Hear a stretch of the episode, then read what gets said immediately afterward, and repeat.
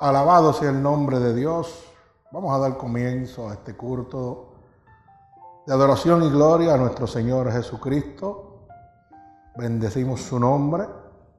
Saludamos a todos nuestros hermanos que están oyéndonos a través de la internet, a través de Facebook por el Ministerio Unidos por Cristo.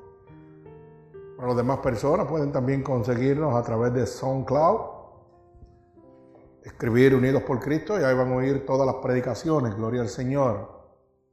Nos gozamos que siguen añadiéndose personas, 138 personas, bendito el nombre de Jesús en este momento, que están oyendo la verdadera palabra de Dios.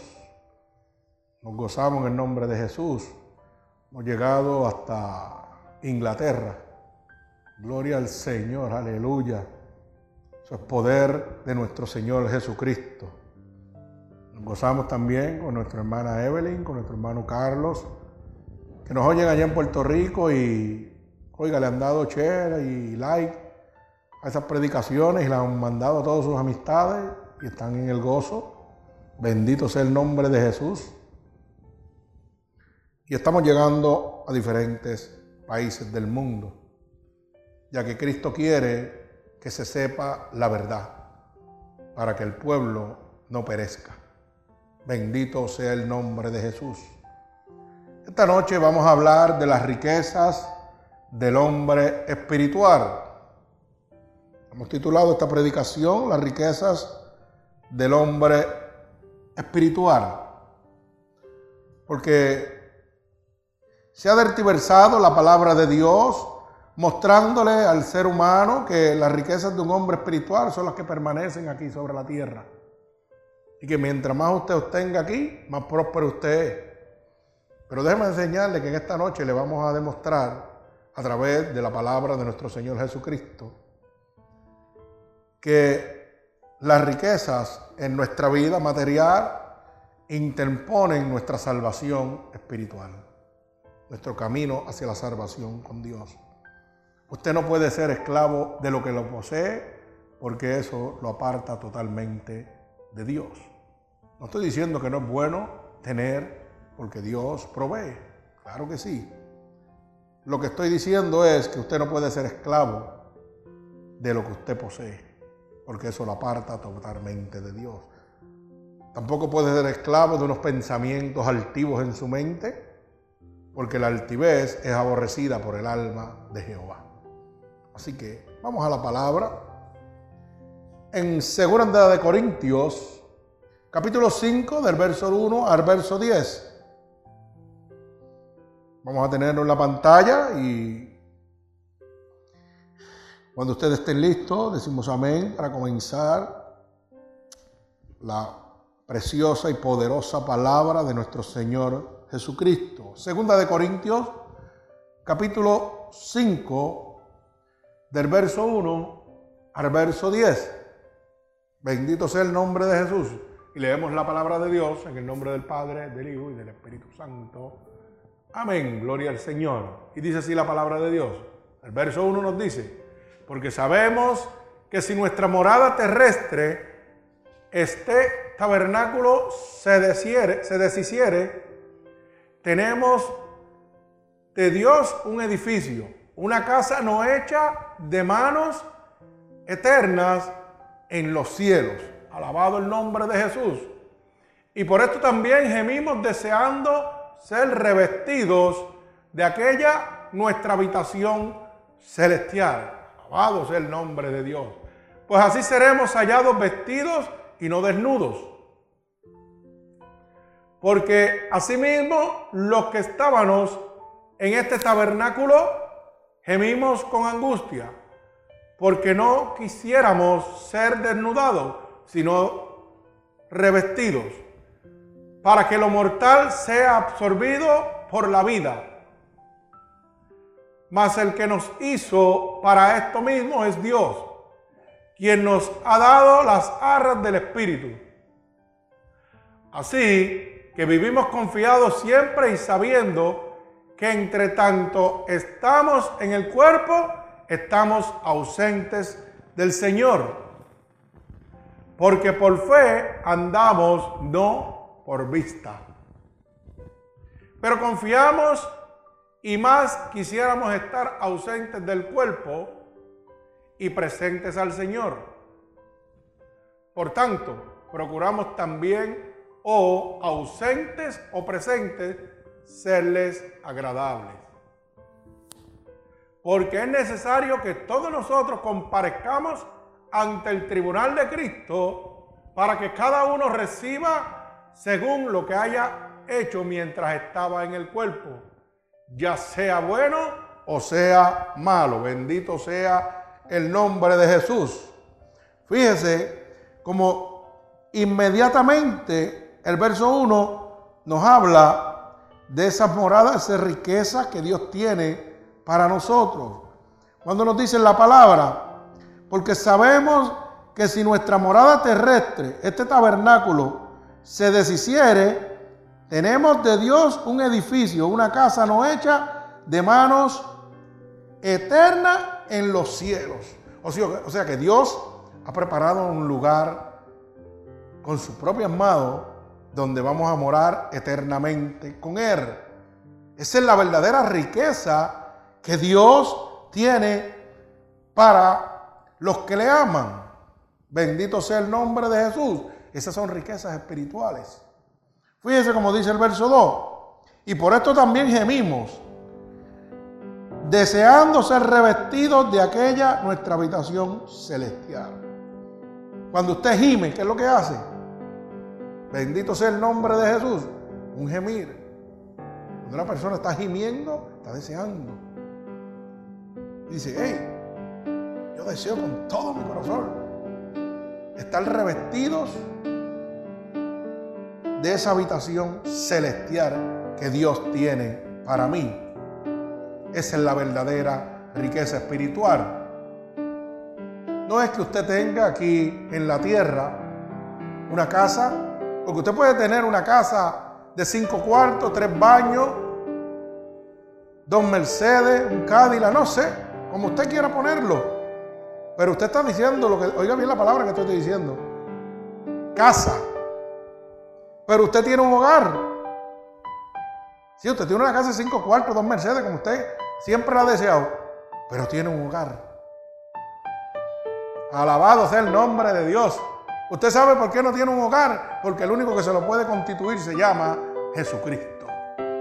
Y donde no habita el Espíritu de Dios, no hay libertad. O sea que usted está bajo las garras de Satanás. Si usted está cautivo sobre él, no, no creo que usted tenga una vida muy placentera aquí en la tierra. Por eso es que usted ve que hay tanta gente que tiene tantas posesiones. Son las personas más desdichadas en la vida. Y aparentan como un payaso. Está riendo, pero usted sabe, ¿ha visto un payaso cuando se quita el maquillaje? Tal vez es una vida de destrucción y sufrimiento que ríe por no llorar.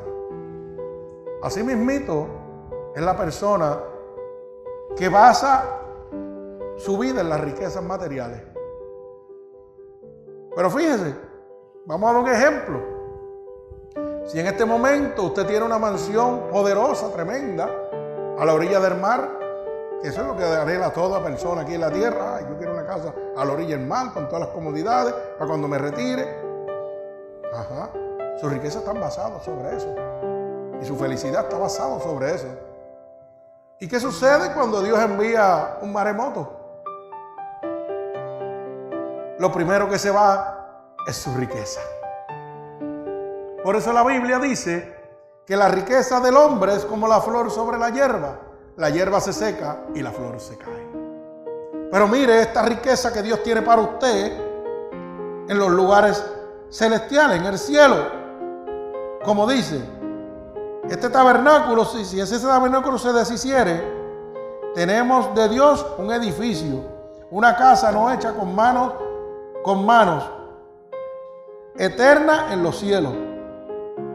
La casa que está hecha con las manos aquí en la tierra se deshace en un 2x3, pero la que Dios le está haciendo en los cielos a usted, que ya tiene preparado para usted, porque Él dice que se ha ido a preparar el lugar para donde Él esté, esté usted con Él.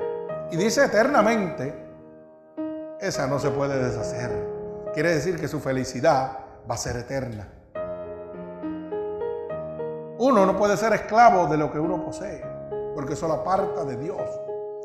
Y le voy a decir, como lo he dicho en unas ocasiones, una vez, cuando el Señor me sacó casi muerto de, Puerto Rico, me llevó a Nueva York, el estado más caro de todo Estados Unidos, sin trabajo, enfermo, y lo único que tenía era una máquina respiradora, y yo seguía predicando el Evangelio.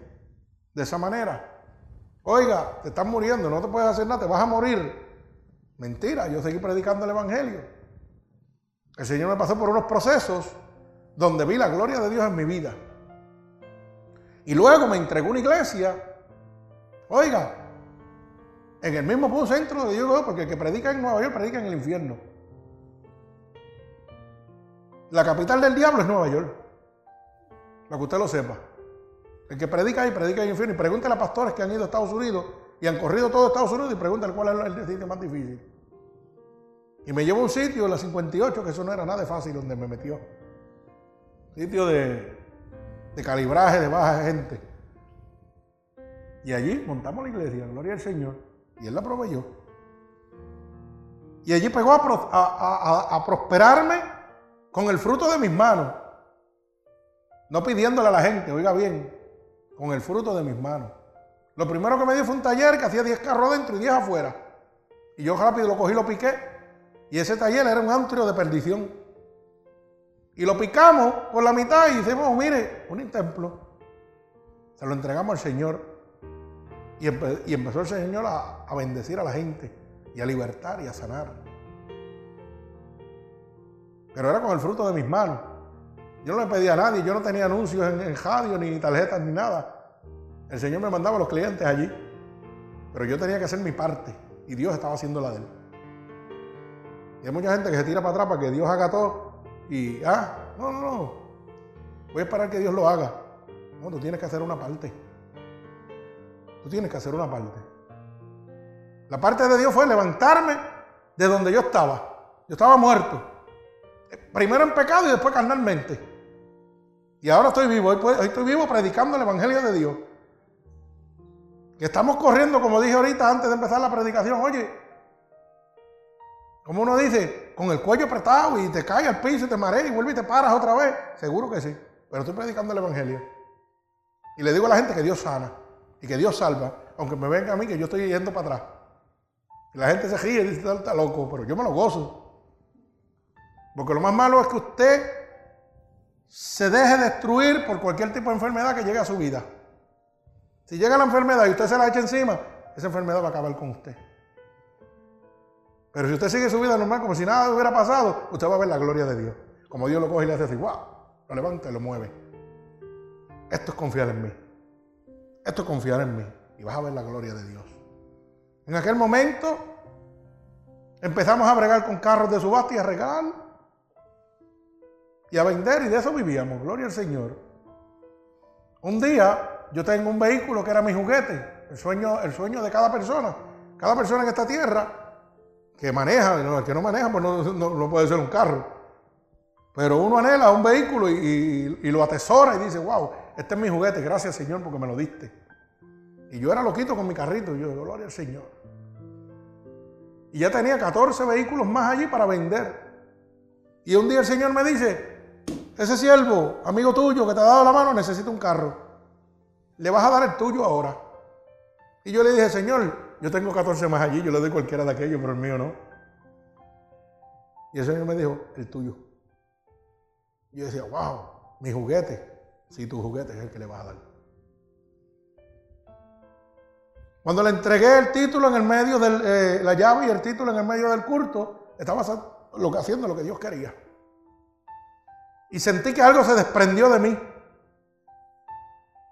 Y no era una carga de dolor porque estaba dando el carro era que Dios estaba matando lo material en mi vida. Porque lo que estaba era sacando de mi corazón que no podía ser esclavo de lo que poseía. Si soy esclavo de lo que poseo, no puedo seguir a Dios. Y ahí empecé a ver la gloria de Dios. Y siguieron los cajos aumentando. Y por ahí hasta mi hija le regaló un cajo y se lo traje para acá, se lo traímos hasta con el nieto. Compré uno y vamos a llevárselo y se lo regalamos. Dale, gloria a Dios. Sin trabajo, alaba. ¿Ah? Y todavía la gente con trabajo aquí llorando y quejándose. Pues mire, pégese a Dios para que usted vea como Dios le abre las puertas de los cielos. Como Dios lo bendice. Pero usted tiene que trabajar. No se crea que Dios lo va a bendecir por estar sentado. Usted tiene que hacer su parte. Ah, yo quiero que Dios haga esto. ¿Y tú qué estás haciendo? Tira patas arriba. Bendito sea el nombre de Jesús. Por segunda ocasión me sucede lo mismo. Estoy en mi taller y otra persona necesita una picó y me acababan de regalar una de un doctor. Aniquelada. Yo dije, Dios mío, esto sí es bendición, qué lindo, qué rico. Tengo esta picosita, qué chulería. Y el Señor me dijo así, ¿te gusta? Pues regálasela. Se fue a, a nuestro hermano Willy, allá en Puerto Rico, en Nueva York, en Long Island, New York, y acababa de llegar al taller y me decía, tuve que vender mi picó para poder darle un vehículo a mi esposa, para poder ir a trabajar. Y tú sabes que yo vivo de la construcción, así que si sabes de algo, y mira, acabo de coger esa, deja que la termine, vamos a ver qué, puedo hacer por ti, a ver ya te bregamos. No te preocupes, con chavo y sin chavo vamos a bregar.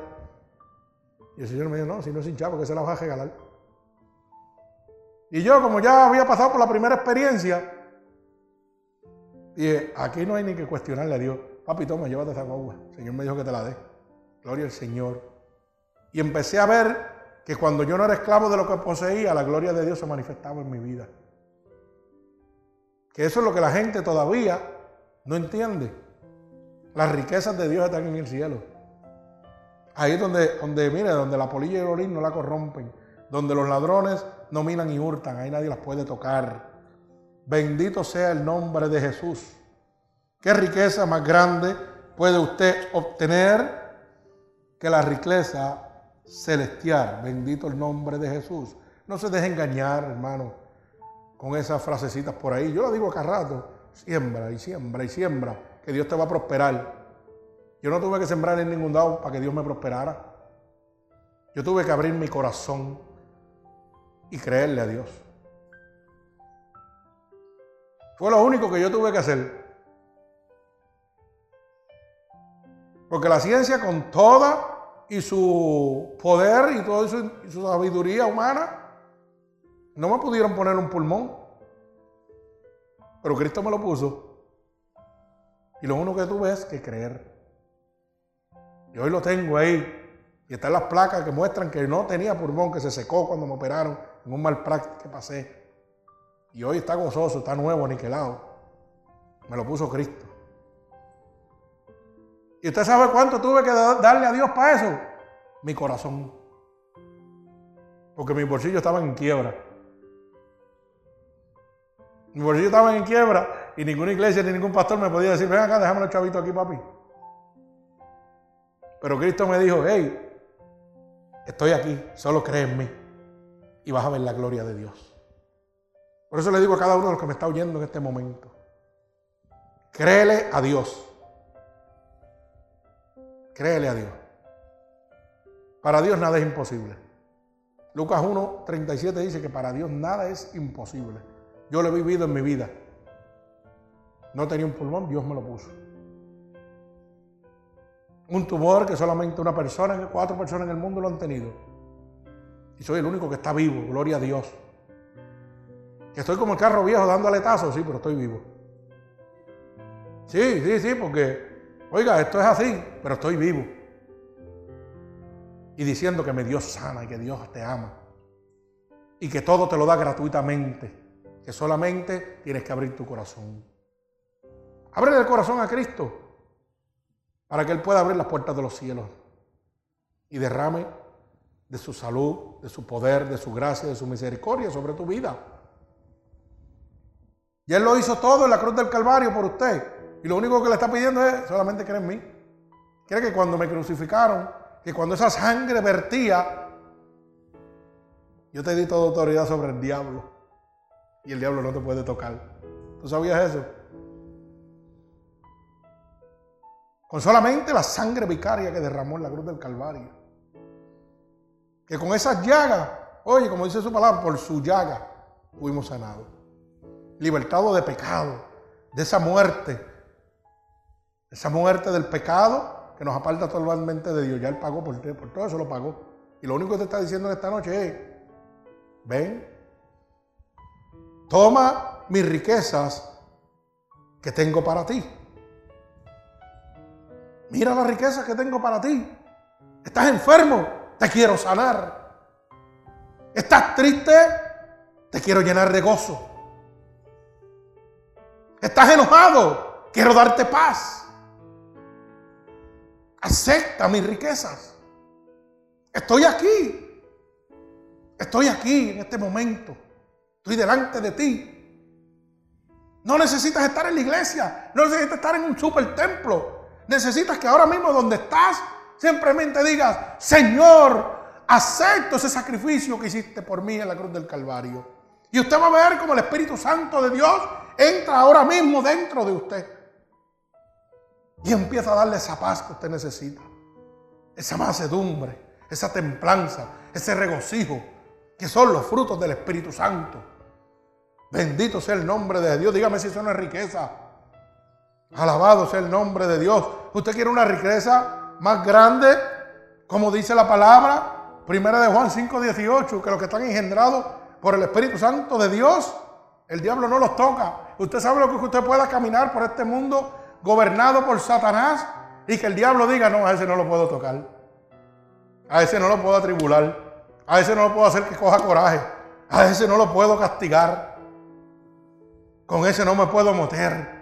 Porque está lleno de la unción del Santo de Israel. El diablo dice, porque está lleno del que me venció a mí en la cruz del Calvario. Está lleno de la unción del que me venció en la cruz del Calvario. Ese no lo puedo tocar. Ese está bajo las alas cobertoras de mi Dios. Ahí, mira, ahí. Y cada vez que voy y lo veo, no, no lo puedo tocar. Ese es prohibido para mí.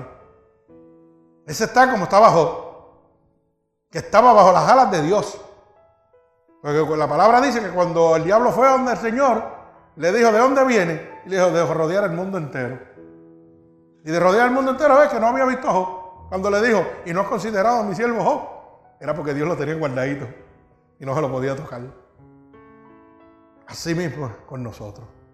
Cuando usted acepta a Dios como su único y exclusivo Salvador, Dios extiende sus alas cobertoras sobre usted y el diablo no lo puede tocar. Si alguien le dice lo contrario, está contradiciendo la palabra de Dios. Y si usted no lo cree, vaya primera de Juan 5:18, lo dice bien claro. Alabado sea el nombre de Dios. Y eso sí es una riqueza de verdad. Bendito sea el nombre de Jesús. Y seguimos. Una de las riquezas del hombre espiritual es el nacimiento espiritual, que es seguido por una vida espiritual.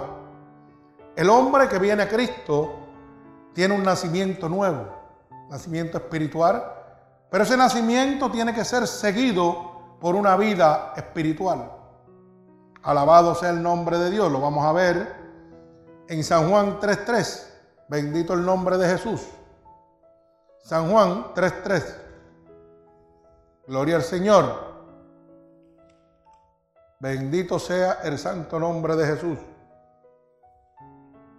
Mire cómo dice la palabra. En el libro de San Juan, capítulo 3, verso 3.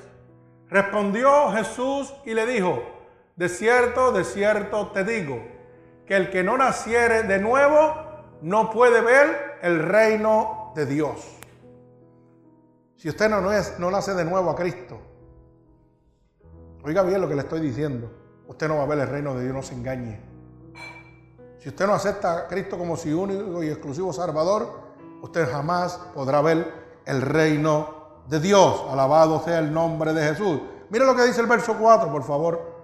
Hermano Ángel, preséntame el verso 4, dice, y Nicodemo le dijo, ¿cómo puede un hombre nacer siendo viejo? ¿Acaso puede entrar por segunda vez al vientre de su madre y nacer? Verso 5. Y mire la contestación que le da Jesús, verso 5, Ángel. Alabado el nombre de Jesús. Y dice, respondió Jesús, de cierto de cierto te digo, que el que no naciere de agua y de espíritu no puede entrar en el reino de Dios. Si usted no nace de agua y de Espíritu Santo, usted no verá el reino de Dios. Así que no se deje engañar por estos falsos profetas que lo que le hablan es de prosperidad, de crecimiento, de grandezas en esta tierra. Usted no va a ver el reino de Dios de esa manera, porque una de las cosas que aborrece el alma de Jehová es la altivez. Y si no me cree, vaya al libro de Proverbios 6:16. Y lea lo que dice Proverbios 7:16 para que usted vea que lo primero que empieza diciendo, seis cosas hasta siete abominan el alma de Jehová. Y la primera es la altivez. Y si usted se llena de riquezas en, este, en esta tierra que usted está, usted sabe lo que está haciendo. Que la altivez, la autoestima va a llegar a usted. Y usted se va a creer mejor que nadie. Y eso se llama altivez. Entonces usted no puede estar agradable a Dios. Usted no va a llegar jamás al reino de los cielos. Usted tiene que nacer de agua y de espíritu. Aprenda que necesita Cristo. Acepte a Cristo como su único y exclusivo Salvador para que pueda entrar al reino de Dios. Oiga bien lo que estoy diciendo, no estoy hablando de ninguna religión. Estoy hablándole de un Cristo que murió en la cruz del Calvario. No estoy hablando en ningún momento de que si pentecostales, que si católicos, en el cielo van a haber sorpresas. Hay muchos hermanos que lamentablemente critican a nuestros hermanos católicos y déjeme decirle que ese es mi prójimo. Y también tienen derecho a entrar y van a haber muchos que van a entrar. Van a haber muchos que van a entrar. Porque eso lo hace nuestro Señor Jesucristo, es el que toma la decisión. Bendito sea el nombre de Jesús. Otra de las riquezas del hombre espiritual es que necesita la vida espiritual. La vida espiritual está seguida por un andar espiritual. Demostré primeramente que el nacimiento espiritual tiene que seguir una vida espiritual, ¿correcto? Y entonces, esa vida espiritual ahora tiene que ser seguida por un andar espiritual. Uno lleva al otro. Quiero que ustedes vayan entendiéndolo de la manera que le estoy explicando. Vuelvo y repito, el nacimiento espiritual tiene que ser seguido por una vida espiritual. Pero esa vida espiritual ahora tiene que ser seguida por un andar espiritual. Y eso lo vamos a ver en Gálatas 3, eh, eh, perdón, en Gálatas 5, 16 al 25. La vida espiritual está seguida por un andar espiritual. Gálatas 5, 16, 25. Alabado sea el nombre de Jesús. Dice así la palabra de Dios. Digo pues, andad en el espíritu y no satisfagáis los deseos de la carne, porque el deseo de la carne es contra el espíritu y el espíritu es contra la carne, y estos se oponen entre sí para que no hagáis lo que queréis.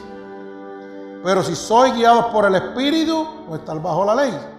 Y mire, nuevamente le dije a ustedes que la vida espiritual necesita estar seguida por un camino espiritual. Usted no puede venir y nacer de nuevo y seguir haciendo las cosas que hacía antes. Yo no puedo venir a Cristo y le decir, Señor, te acepto como mi único Salvador y sigo bebiendo ron. Señor, te necesito como mi único Salvador y me sigo metiendo droga. Señor, te necesito como te acepto como mi único Salvador y estoy fornicando. Y estoy adulterando. Y estoy haciendo tantas cosas, tantas barbaridades. Que dice la palabra de Dios, que lo voy a leer ahora nuevamente. Dice la palabra de Dios que los que practican tales cosas se van para el infierno, no en el reino de Dios. Mire cómo lo dice. Y manifiestas son las obras de la carne que son el adulterio, la fornicación, la inmundicia, la lascivia, la idolatría, la hechicería, la enemistad, los pleitos, los ceros, las idas, las contiendas, discerniciones y herejías, las envidias, los homicidios, las borracheras, las orgías y cosas semejantes a estas, acerca de las cuales los amonesto. Como ya lo he dicho antes, que los que practican tales cosas no heredan el reino de Dios. O sea, que cuando yo tengo un nacimiento espiritual, debo seguir una vida espiritual. Pero esa vida espiritual debe andar por un camino espiritual. Debo morir al pecado. Todo esto que dice Gálatas 5:19, yo tengo que matarlo. Porque si no, ¿dónde dice que voy a parar? En el lago de sufre y fuego. No heredar el reino de Dios.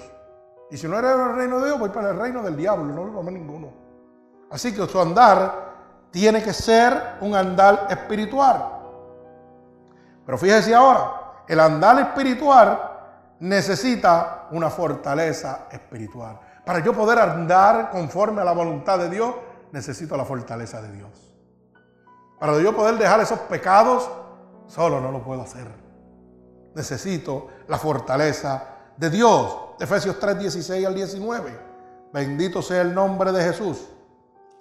Alabado sea el nombre de Dios. Fíjese cómo vamos paso a paso. El andar espiritualmente necesita una fortaleza espiritual. Si yo quiero andar conforme a la voluntad de Dios y poder dejar mi vida pecaminosa, yo necesito una fortaleza que viene de nuestro Señor Jesucristo. Alabado sea su nombre. Y dije que estaba en Efesios 3, 16 al 19. Alabado sea el nombre de Jesús. Lo tenemos. Bendito el nombre de Jesús. Y dice así la palabra de Dios. Para que os dé conforme a las riquezas de su gloria, el ser fortalecidos con el poder en el hombre interior por su Espíritu Santo. Déjalo aquí. Mire cómo dice el Señor. Para que os dé conforme a las riquezas de su gloria, a las riquezas de la gloria de Dios sobre su vida. El ser fortalecido con el poder en el hombre interior por su espíritu. El hombre carnal necesita recibir el poder en el interior de él, que es el poder espiritual. Usted necesita recibir el Espíritu Santo de Dios. Sin él usted no puede. Bendito sea el nombre de Jesús. El verso 17. Para que habite Cristo por la fe en vuestros corazones, a fin de que arraigados y cimentados en amor, seáis plenamente capaces de comprender con todos los santos cuál sea la anchura, la longitud, la profundidad y la altura, y de conocer el amor de Cristo, oiga bien, que excede a todo conocimiento, para que seáis llenos de toda la plenitud de Dios. O sea, que el amor de Dios excede todo conocimiento. Usted necesita el Espíritu Santo de Dios para, poder vencer la vida pecaminosa que usted lleva en este momento.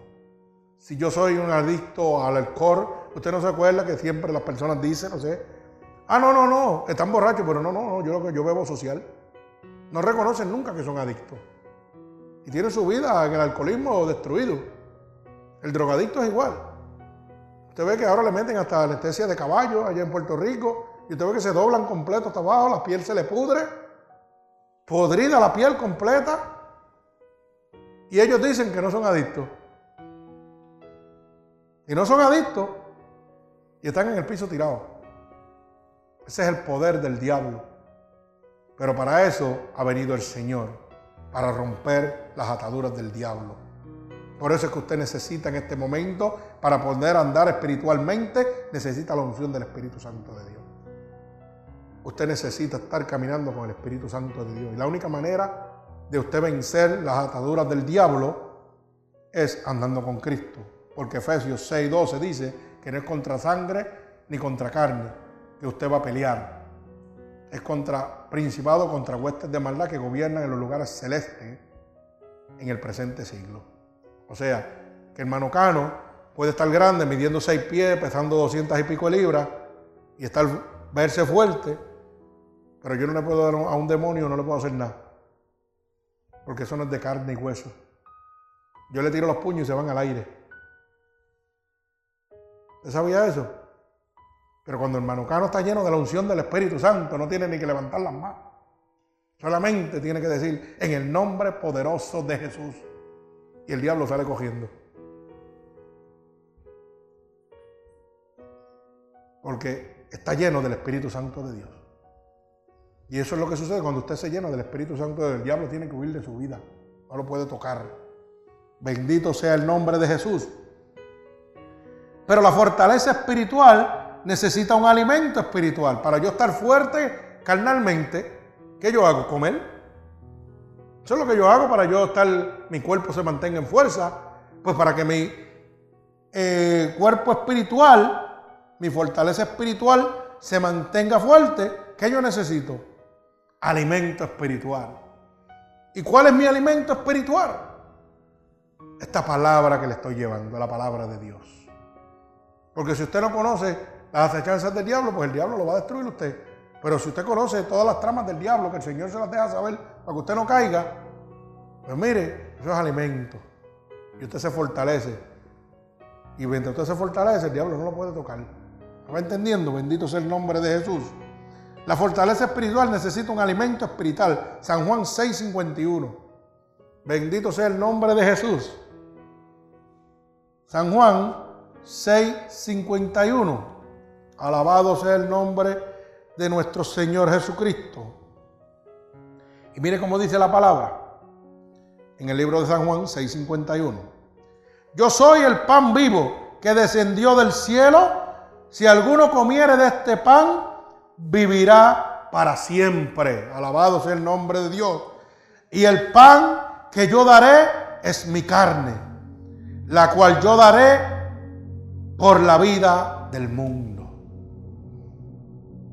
Usted sabe que el pan que está hablando Cristo fue su cuerpo crucificado en la cruz del Calvario, que Él dio para que hoy que usted está en las garras del diablo, usted hoy pueda ser libre. Por ese sacrificio,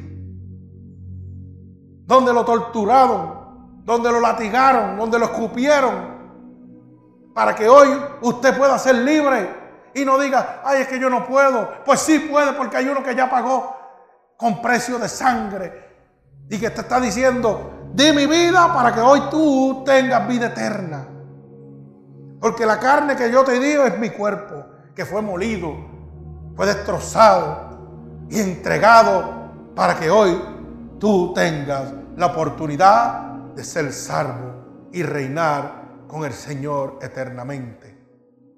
Esa es el alimento espiritual que tú necesitas. Reconocer en todo momento que Jesucristo es el pan de vida. Que dio su vida por ti. Que se sacrificó por ti. Que no tienes bajo ningún concepto una excusa para decirle a Dios, ah, hoy estoy afligido. O tú quieres saber de aflicciones, Él las conoce todas. Ah, pero mira, ¿cómo me torturan? ¿Tú quieres saber de tortura? Él las conoce todas. Porque dice que es un, varón experimentado en quebranto y dolor. Ay, me duele aquí esta enfermedad. Ay, estoy acabado, ya no puedo con mi vida. Cristo conoce de dolor. Cristo conoce de sufrimiento. Y no se negó a él mismo. Siguió peleando la batalla por ti, por mí. Y qué fácil es hoy decir, ay bendito, ya yo no sirvo para nada. Qué fácil es eso. Ay, me enfermé y me voy a sentar aquí en la esquina el gesto de mi vida sin hacer nada. Qué fácil es eso. Cuando hubo uno que en la, en la cruz del Calvario, lo hicieron canto porque dice que fue molido. Y todavía la cruz del Calvario salvaba a la gente. Porque aquel ladrón le dijo, Señor, acuérdate de mí cuando esté en el paraíso. Y viendo a él que estaba muriéndose, estaba siendo crucificado, todavía le da la salvación a ese ladrón. ¿Y cómo es posible que hoy usted se queje tanto? ¿Por qué usted se queja tanto? ¿Por qué usted se queja tanto? Porque yo no entiendo eso. usted no tiene por qué quejarse porque ya Cristo pagó todo su dolor, todo su sufrimiento, toda su amargura. Si usted quiere ser un depósito de dolores y de amargura y de tristeza y lo que le queda de vida, pasarlo amargado y pasarlo sufriendo y quejándose, es porque usted le da la gana. Porque ya Cristo dice la palabra, en Isaías 53 lo dice bien claro, Él pagó por todo eso, por sufrimiento, por enfermedades, por aflicciones, por dolores, por quebrantamiento. Entonces yo no sé por qué usted quiere seguir echándose eso encima. Yo no lo entiendo, de verdad que no lo puedo entender. Porque si una situación hay en su vida, ah, pues vamos por el otro lado. ¿Cuál es el problema? No diga, ay, que yo no puedo. ¿Cómo que usted no puede? Mire más adelante, hay gente que está peor que usted. Siempre usted está buscando una excusa para protegerse y quedarse en el estado que usted quiera hacer. Para que le cojan pena, para que usted, mire, cuídeme, mire, hágame esto. Oiga, meta mano. Mire la gente que está por ahí. Hay gente que está peor que usted. Váyase a África, hay niños que no tienen qué comer. Comen bolitas de fango. ¿Usted sabe lo que es que cojan la tierra del piso y le hagan una bolita para comer?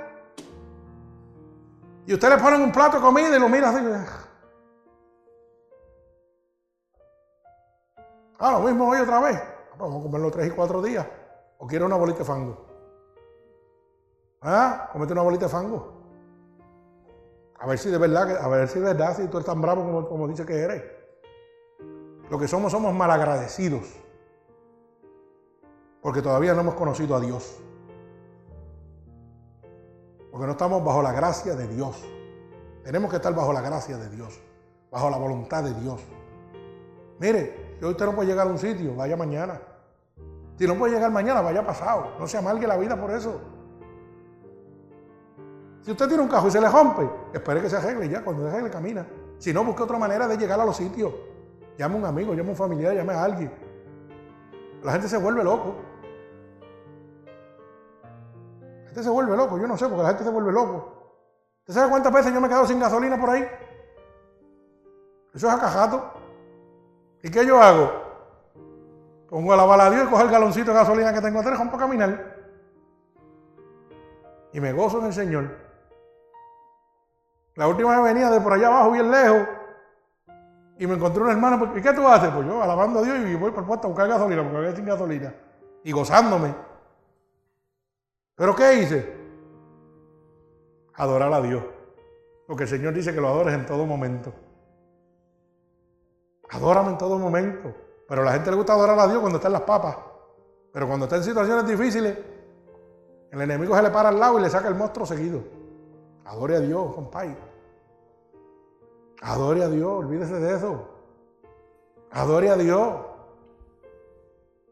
Yo lo adoro cada, cada momento, a mí no me importa. Estoy mecaneando, la sangre no me baja, me caigo al piso y yo sé lo que me está pasando. Sé que mi vida se está cortando, yo lo sé, yo estoy seguro de lo que está pasando. Y en el piso me, quedo respirando, tranquilo. Cuando la sangre vuelve a mi cerebro y vuelve otra vez y la cara se me desinfle, sigo trabajando. Digo, gracias Señor, porque me está dando un descanso. No me pongo a meterme en la cabeza, porque si me meto eso en la cabeza, ¿sabes dónde termino? En una cama tirado. Me voy a tirar toda mi vida en una cama, sin hacer nada. Cuando puedo llevar el Evangelio de Dios. Cuando puedo mostrarle con testimonio a la gente, no que lo hable de boca, que lo están viendo. Wow, pero ¿cómo este hombre puede todavía de esa manera, con, esa enfermedad y como está? Y todavía sigue metiendo mano y demostrándole a todos estos sanos que están por ahí que lo que quieren es vivir del gobierno. Esos son testimonios. Pero ¿sabe quién da eso? La fortaleza de Dios. Porque Dios me enseñó que yo dependo de Él totalmente. Y como yo sepa dónde yo voy, si usted está seguro para dónde usted va, usted no, usted no va a estar quejándose tanto por su enfermedad. Usted va a decir, ah, pues voy, me caí, me vuelvo y me levanto. Me volví a caer, me volví a levantar. Me volví a caer, me volví a levantar. Ya está, se acabó porque ese es su peor enemigo. Usted necesita el alimento espiritual. Es el único que le da la fortaleza para usted vencer en este mundo terrenal. Usted necesita la fortaleza de Dios. Si yo no tuviera la fortaleza de Dios, estuviera tirado ahí, miren, en una cama todo el día, atiéndame. Y voy para el gobierno, dame cupón y dame, dame todo. Y me voy a quedar aquí sentado. Y las estamos perdiéndose. Ah, qué rico es todo el día sentado ahí sin hacer nada. Todo el día. El gobierno me mantenga. ¿Usted cree que Dios creó, lo creó usted para eso? ¿Usted piensa que Dios creó a usted para eso? Porque la Biblia dice que no lo creó para eso. Y lo estudiamos la semana pasada. Cada uno de nosotros tenemos un propósito aquí. Lo que pasa es que nos acostumbramos. Acostumbramos que nos den todo. Pero si yo quiero todo, necesito el alimento de Cristo para yo poder hacer las cosas por mí mismo. Ay, voy a llenarme del poder de Dios. Señor, me mareé. Pero necesito terminar este trabajo porque tengo que pagar la renta el día 30. Tú lo sabes, Señor. Y el Señor me dice, pues siéntate en la esquina. Y yo me siento en la esquina tranquilito. Y mi hermano bebé me está mirando, que está sanito completo. Me dice, Chubi, ¿te llevo al hospital? Y no, no me llevo a ningún lado. Yo tengo el doctor por excelencia conmigo, que se llama Cristo. Esto me pasa ya mismito, no te preocupes. A los 15 minutos estoy otra vez. Y cojo los herramientas y sigo. Porque estoy lleno del alimento de Dios. Yo no tengo temor ninguno. Yo no tengo temor ninguno, a mí no importa lo que me pase. Yo salgo y vete. Y salgo por la mañana y ayer llegué a las 10 de la noche aquí. Y salí por la mañana a trabajar. Y ahorita llegué a las 6 de la tarde. Y gente que están completamente sanos no quieren ni trabajar, ni quieren hacer nada. ¿Usted sabe por qué? Porque le sirven al diablo, no le sirven a Dios. Porque no se llenan del alimento espiritual que es Cristo. No se llenan del alimento espiritual que es Cristo. Usted vence las tinieblas, usted vence el miedo, usted vence todo lo que está terrenalmente aquí destruyendo su vida. Alabado sea el nombre de Dios. Pero para que usted necesite ese alimento espiritual, usted realmente necesita tener un apetito espiritual. Porque para yo comer, tengo que tener hambre. Quiere decir que para yo recibir ese experimento, este, este alimento espiritual que se llama Cristo, yo necesito el anhelo, yo necesito alimentarme, necesito desearlo, necesito tener ese apetito, decir, Señor, yo te necesito.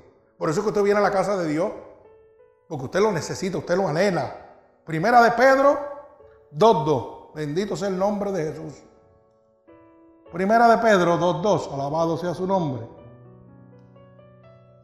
Oiga bien, alabado sea el nombre de Dios. Primera de Pedro 2.2. Dice así la palabra de Dios.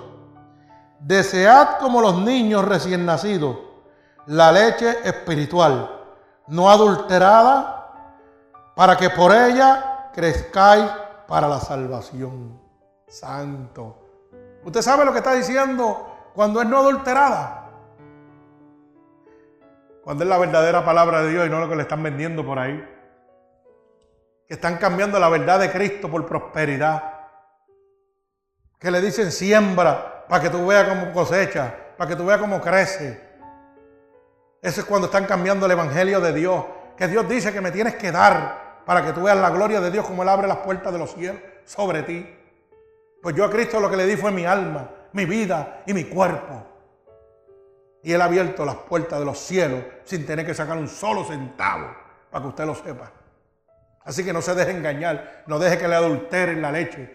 La leche es la palabra de Dios. La misma palabra dice en Apocalipsis que ni le quites ni le añadas palabra alguna a las que he dejado. Se, supone que tú no le quites nada a lo que la palabra de Dios dice. ¿Por qué? Porque dice que las plagas de, de maldición de este libro caerán sobre ti y se quitará tu parte del libro de la vida. Yo no sé cómo hay gente que se atreve a cambiar el evangelio de Dios. Y aquí lo estamos viendo nuevamente. Dice que no dejes que te adulteren. Oiga bien, para que por ella crezcáis para la salvación. No me cambies la palabra de Dios. Dámela tal como está en la Biblia, que es en la boca de Dios hablándome, para yo poder crecer hacia la salvación. Dios lo único que quiere que tú sepas en esta noche es que Él dio su vida por ti en la cruz del Calvario. Que Él padeció, que sufrió para que hoy tú fueras salvo.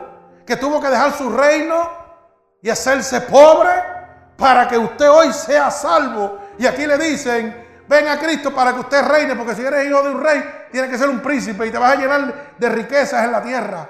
Mentiras el diablo, no se deje engañar. Las riquezas del hombre espiritual están en el cielo. No se deje engañar por estos falsos profetas, mercaderes de la palabra, apóstatas de este momento. Y usted ve cómo las iglesias se llenan cuando está un apóstata hablando. Oiga, que ahora dicen hasta apóstoles, y la Biblia me enseña a mí que para yo ser apóstol tengo que haber andado con Cristo. Ahora dígame cómo esta gente que están aquí en la tierra andaron con Cristo. Y ellos se llaman apóstoles. Eso es lo que dice la Biblia. Yo no estoy diciendo otra cosa diferente. El apóstol tal viene a predicar y se llena el templo. Ah, se llenó eso ahí. Y la gente salió peor de lo que entraba porque no hubo manifestación del Espíritu Santo. Adiós, pero tú no eres apóstol. De eres apóstol tienes que andar con Cristo. Y tienes que levantar muertos. ¿Tú sabías eso? Tienen que ir al cementerio. Cuando usted ve a alguien que le diga que usted es un apóstol, le dice, ah, pues vente, que mi tío se murió hace cinco años, vamos para el cementerio a levantarlo. Porque si tú eres apóstol, tú tienes que hacerlo. Eso dice la Biblia. Los apóstoles andaron con Cristo y resucitaban. Estaban llenos del poder de Dios. ¿Usted sabía eso? Los otros, no, yo soy profeta. La Biblia dice en el libro de Juan que el último profeta fue Juan el Bautista. Y dice, y terminaron los profetas con Juan el Bautista. Y viene el profeta fulano de y a predicar aquí y la gente desparramado porque tiene un título. Y el último y más grande profeta que existió es Juan el Bautista, que andaba vestido de pelo de camello. No tenía un voto ni 500, era pelo de camello. Con eso era que se vestía. Y comía angostas. ¿eh? ¿Cómo es eso? Y los profetas de aquí andan con un, con un bote ni 500 de Clonman, un Mercedes-Benz y comen en el zipper, langosta, no angosta. Ah, y andan con Rolex y con todo eso. Bendito sea el nombre de Jesús. Y no llevan a las aguas a nadie. Y Juan el Bautista llevó las aguas al Rey de Reyes, al Señor de Señores, el Alfa, Omega, el principio y el fin. Y con lo único que vestía era con pelo de camello. ¿Ah? ¿Usted sabía eso? Pues hoy lo sabe, para que no siga siendo engañado. Bendito sea el nombre de Jesús. Oiga bien, no deje bajo ningún concepto que le adulteren la palabra de Dios. Por eso cuando yo predico aquí, y usted que está amigo, que está oyendo, le hemos dicho, coja la Biblia y lea los versículos que le estoy leyendo para que usted vea que la Biblia dice, no el pastor está diciendo, porque a mí no me interesa que usted me deje algo a mí. A mí me interesa que usted le deje su alma a Cristo. Yo no, Dios no me llamó a mí a congregar gente, Dios me llamó a salvarla. Porque una de las últimas visiones que me dio el Señor en la noche de anoche, a las dos y pico de la mañana, fue que me mostró que había millones y millones y millones de personas que se iban a perder porque le estaban adulterando el Evangelio de Dios. Oiga eso. Aquel pastor anda en un avión, tiene hasta avión privado, y el pastor Cano se queda sin gasolina en la cajetera casi todos los días. ¿Cómo usted cree eso? Pero aquel no lo conoce nadie, aquel está allí en cuatro paredes en un templo. ¿Y usted sabe qué? Que este evangelio que está predicando aquí, ya llegamos a Australia, a Inglaterra, perdón. Pero quiere decir que para Australia vamos también. Alabado sea el nombre de Dios. Oiga, hoy recibimos notificación de Inglaterra. Casi nada. Pasamos, eso es Reino Unido, ¿no? Mire para allá, al Reino Unido pasamos. Bendito sea el nombre de Jesús. Así que yo sigo quedándome sin gasolina, pero el Espíritu sigue llegando donde tiene que llegar. Bendito sea el nombre de Jesús. Alabado sea el nombre de Dios. Qué lindo es el Señor. El alimento espiritual necesita un apetito espiritual. Pero ese apetito espiritual necesita una atmósfera espiritual. Para que yo hoy pueda tener ese alimento espiritual, necesito un apetito. Pero ese apetito necesita una atmósfera espiritual. Yo necesito un lugar donde se esté predicando la verdadera palabra de Dios. No donde me estén engañando. ¿Ok? No donde me estén engañando. Un sitio donde me estén enseñando la verdad. Que no me adulteren el evangelio de Dios. Si yo le sirvo a Dios, ¿usted cree que yo puedo estar en una barra donde hay mujeres bailando? Imposible. Yo necesito estar en donde está mi gente, donde está la palabra de Dios, que si el Señor me quiere llevar allí a buscar un alma, seguro que voy. Hay hermanos que dicen, muchachos, usted no puede entrar allá, eso es del diablo. Pues ahí donde yo voy, porque el, Señor quiere que yo vaya donde el diablo a quitarle las almas. Porque usted sabe que yo le pertenecía al diablo cuando vino el Señor a buscarme a mí. Ah, porque yo estoy, yo estoy consciente de eso. Y Él me vino a buscar a mí y no, y no, le, tuvo, no tuvo miedo de decirle al diablo, salte que este es mío. Pero hay hermanitos que se creen más santos que Dios.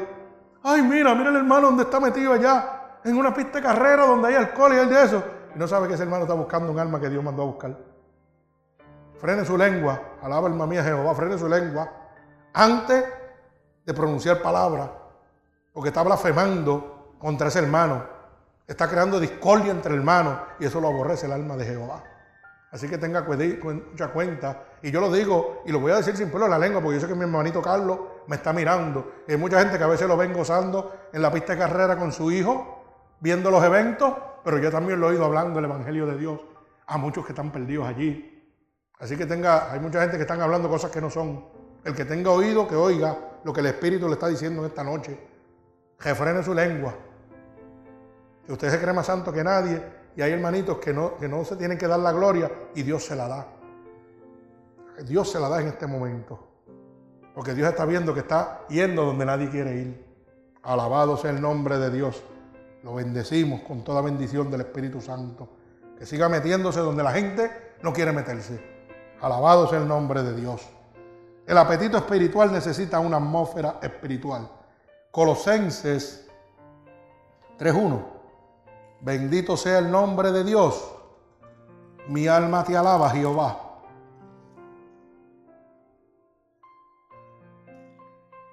Dice así la palabra en Colosenses 3.1. Si pues habéis resucitado con Cristo, buscar las cosas de arriba, donde está Cristo sentado a la diestra de Dios. Usted necesita estar en un ambiente totalmente espiritual. Usted tiene que estar buscando las cosas de arriba. Es la única manera que usted podrá recibir del Señor esa atmósfera espiritual. Yo no voy a un lugar donde esté gobernado el diablo para que me hablen de Dios. Yo voy a la casa de Dios para que me hablen de Dios. Yo necesito estar rodeado en todo momento de una atmósfera espiritual para yo poder tener crecimiento espiritual, para yo poder tener el apetito, porque si yo oigo palabra de Dios, eso me va a dar apetito para que yo la busque. Y cuando yo la busque me la voy a querer comer, me voy a querer comer en la carne de Cristo, que es la que me da la fortaleza para yo mantenerme libre de pecado. ¿Usted me entiende? Imagínese usted que usted vaya a un evento donde hayan, no sé, hayan mujeres en bikini o qué sé yo. ¿De qué se va a llenar su mente? Del deseo carnal. Del deseo carnal se va a llenar su mente. Si va a un sitio donde hay mucho alcohol y hay mucho vacilón y. Su mente, ¿por qué? Porque el ser humano es como una esponja. Usted mete una esponja en un barde y mire qué sucede. Tiene el balde de agua y mete la esponja. ¿Qué hizo? Esa esponja surgió, sumergió, ¿cómo es? Absorbió todo el agua que estaba en ese balde. Así mismo somos nosotros. Si nos metemos, por eso dice que el pecado entra por el oír, que cuides tu oído. Cuides tu oído. La Biblia dice que donde esté tu ojo, eh, tienes que velar. Tienes que velar porque si tu ojo está en luz, todo tu cuerpo estará en luz. Pero si tu ojo está en tiniebla, todo tu cuerpo estará en tiniebla. Tú tienes que cuidarte. Tú tienes que cuidarte y esperar la orden de Dios. Si Dios te dice, ve a las tinieblas que necesito aquella alma, arráncasela al diablo porque yo voy contigo, usted vaya sin temor alguno. Ahora, después que Dios lo use sabe, espere el llamado de Dios, no se vaya a tirar a lo loco y decir, ah, pues aquella también me la voy a llevar. Porque si usted no está lleno del Espíritu, al que se lo van a llevar es a usted. Claro que sí. Imagínese usted, mire, un ejemplo para que usted entienda esto. Imagínese que, que yo, como siervo del Altísimo, bendito sea el nombre de Jesús, mi vida de antes por una vida no muy buena. Y el Señor la cambió. A mí me gustaba el, adulterio y brincar y saltar. Imagínese usted que Dios me mande a un sitio donde estén cientos de mujeres a buscar una sola alma. Sí, yo voy. Pero no es más, astuto yo decirle, hermana, véngase conmigo, por si acaso. O hermano, véngase conmigo. Aunque yo voy respaldado por el Espíritu Santo de Dios.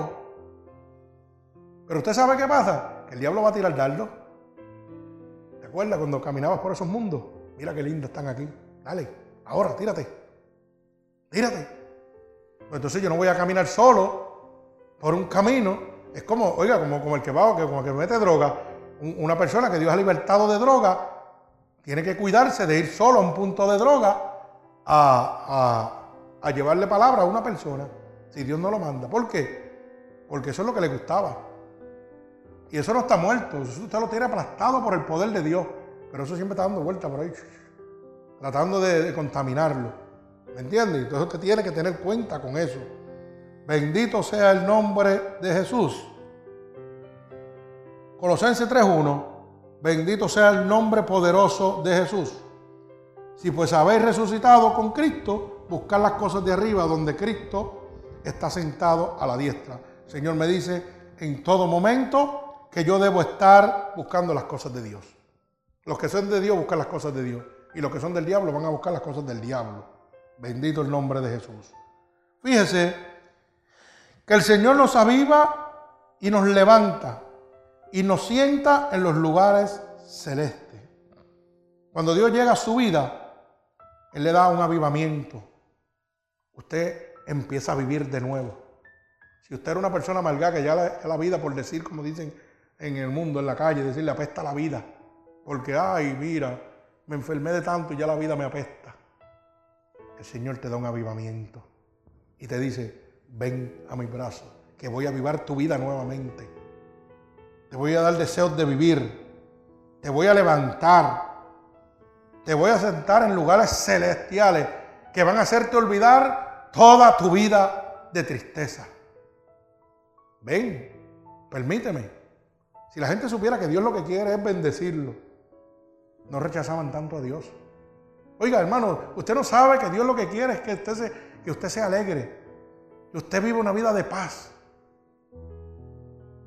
Que Dios quiere bendecirlo en todo momento, que quiere sentarlo con Él en lugares celestiales. Yo no encuentro eso malo. ¿Y por qué la gente coge tanto? Bendito sea el nombre de Jesús. ¿Por qué la gente le huye tanto a Dios? ¿Sabe por qué? Porque el pecado gusta. Tanto gustó que Eva hizo pecar a Adán. Y hoy en día, los que pecamos aquí en la tierra, oiga bien lo que le estoy diciendo, hacemos como Adán, la mujer que me diste. Le echamos la culpa del pecado de nosotros a otro. Y a veces decimos, el diablo, el pobre diablo las paga todas. Y a veces no es el diablo, es que a veces usted busca el pecado. Usted mismo lo busca. No siempre es el diablo. Pero mucha gente, ah, diablo, el diablo, el diablo, el diablo. No, no siempre es el diablo. A veces es usted mismo, que le gusta eso y no quiere renunciar.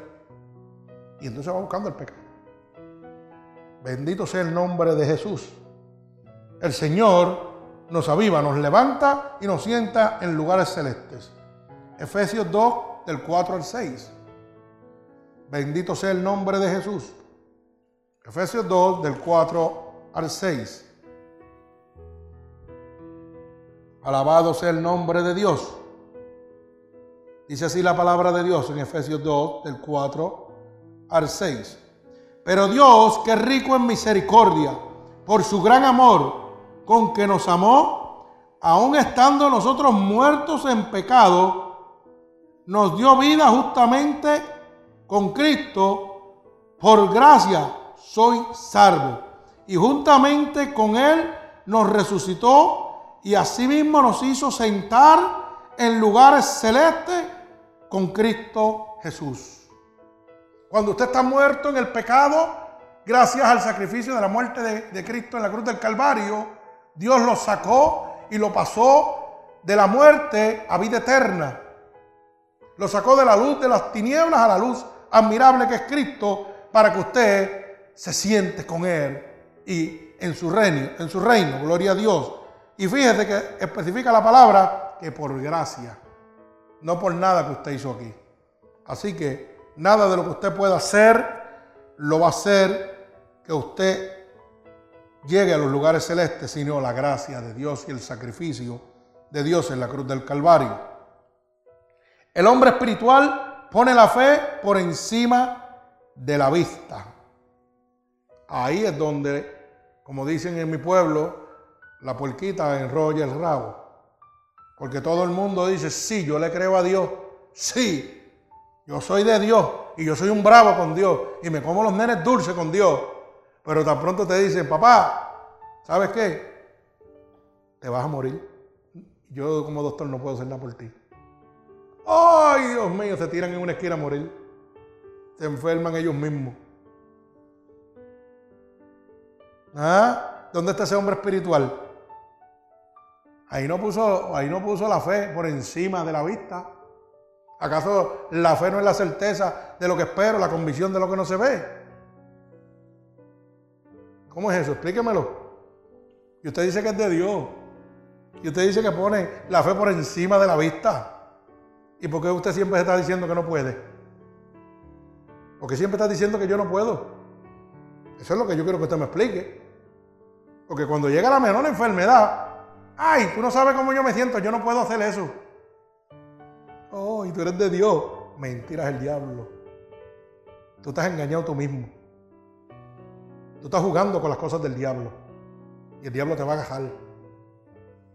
Porque cuando tú eres de Dios, si tú me dices que yo no puedo hacer eso, yo te digo en el nombre de Jesús yo lo voy a hacer.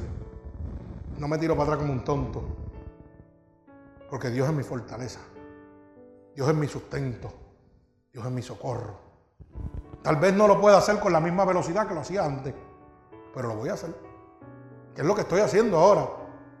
Antes yo daba el 100% y podía a un carro de que tuviera X, X problema en media hora. Ahora me he hecho dos horas, pero lo estoy haciendo. Y el doctor me dijo, no vas a alzar cinco libras más en tu vida. No puedes alzar nunca más cinco, más, cinco libras más en tu vida. Y yo saco motor y transmisión y me las echo encima y las tiro para el lado. No con la velocidad que lo hacía antes, pero lo sigo haciendo. ¿Por qué? Porque mi fe está encima, por encima de mi vista. Pero a ti te dicen, ay, mira, te quedaste ahí, no te puedo parar ahí. Y ahí te quedaste sembrado. Ay, qué fácil. ¿Tú no le sirves a Dios? Porque estás diciendo no puedo. Porque tú te pasas diciendo no puedo. Y entonces para justificar el no puedo, vas a ir a otro. Mira, que él tampoco puede. Sí, pero aquel es hijo del diablo, tú no, tú eres hijo de Dios. Se supone que si tú eres hijo de Dios, la, la vista tuya vaya por encima de, ¿ah?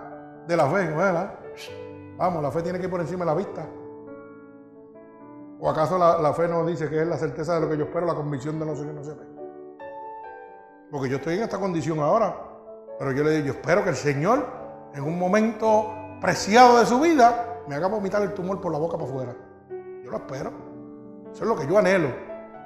A mí no me importa cómo yo me siento y nadie sabe cómo yo me siento aquí. Nadie de los que está aquí. Solamente lo sé yo.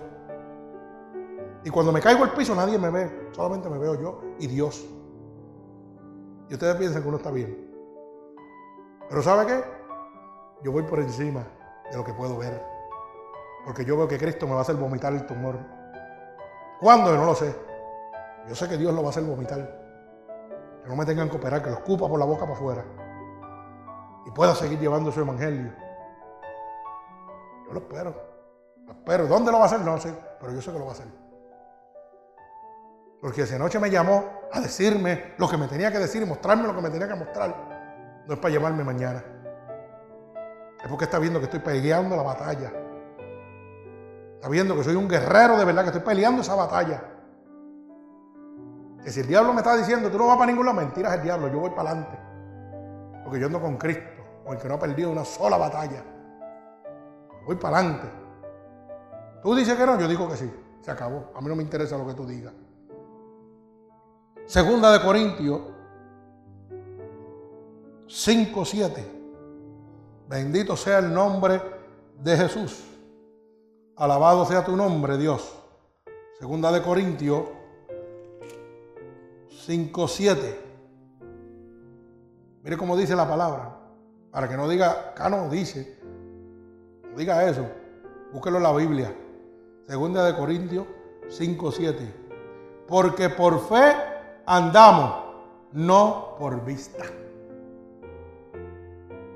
Oiga bien, porque por fe andamos. Los que somos de Dios andamos por fe, no andamos por lo que podemos ver. Por eso hay gente que van a orar por una gente y dicen, ese si Dios quiere. ¿Cómo que si Dios quiere? ¿Acaso Dios quiere a la gente enferma? Métase con Dios para que Dios le dé el don de sanación. Métase con Dios para que Dios le dé don de liberación de demonios. Para que liberte a toda esa gente que están por ahí. Ah, no, es más fácil yo sentarme y oír al pastor hablando palabras bonitas. Ah, y entonces Dios lo libertó a usted, pero entonces su hermano que usted ve en la calle, que el diablo haga y haga con él. Usted no puede ir y ponerle las manos y decir, en el nombre de Jesucristo, te ordeno, demonio, que lo deje ahora. Usted no lo puede hacer. Yo no sé qué Dios usted le está sirviendo. Yo sé el Dios que yo le estoy sirviendo. Por eso que la gente no se sana. ¿Usted sabe por qué la gente no se sana? ¿Por qué la gente no se liberta?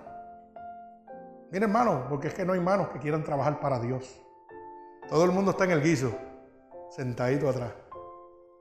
Vamos a llenar la iglesia sentado de banco. Esto es un mueble más. Esto es un mueble más. Y la Biblia dice, en el libro de Mateo, dice bien claro, ir y predicar este evangelio a todo el los toca a toditos. Así que si usted está pensando y echándole cargas al pastor, usted tiene que arreglar unas cuentitas con Dios allá arriba cuando vaya. ¿Usted sabía eso? ¿Por qué? Porque mira lo que dice en el mismo libro de Corintios, segunda de Corintios 5.10, mire lo que dice. Porque es necesario que todos nosotros, oiga bien, no está diciendo uno, está diciendo todos nosotros, comparezcamos ante el tribunal de Cristo, para que cada uno reciba según haya hecho mientras estaba en el cuerpo, sea bueno o sea malo. Usted va a ir delante de la justicia de Dios. Mientras usted, por todo lo que usted ha hecho, mientras usted estuvo en el cuerpo carnal que está aquí, tiene que darle cuentas a Dios allá arriba. Ahí delante del tribunal de Dios. Y mira cómo dice, sea bueno o sea malo. Le vas a dar cuenta a Dios. Así que piénselo bien si usted quiere seguir sentadito y no trabajar para Dios. Porque está desobedeciendo a Dios. Y su mandato es ir y predicar este evangelio a toda criatura, bautizándolo en el nombre del Padre, del Hijo y del Espíritu Santo, enseñándole que guarden todas las cosas que he enseñado. Y aquí yo estaré contigo hasta el fin del mundo. ¿Saben lo lindo de eso? Que Dios esté conmigo hasta, que me venga a buscar, hasta, hasta que Él venga. Dios santo, bendito el nombre de Jesús.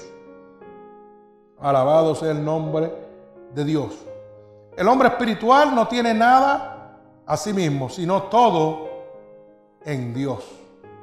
Filipenses 4:13. Eso lo conocemos todos. Bendito sea el nombre de Dios.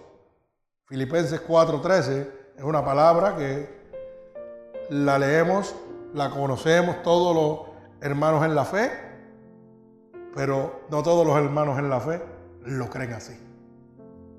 Porque cuando usted dice que no se puede, o yo no puedo hacer esto, ya esta palabra no vive en usted.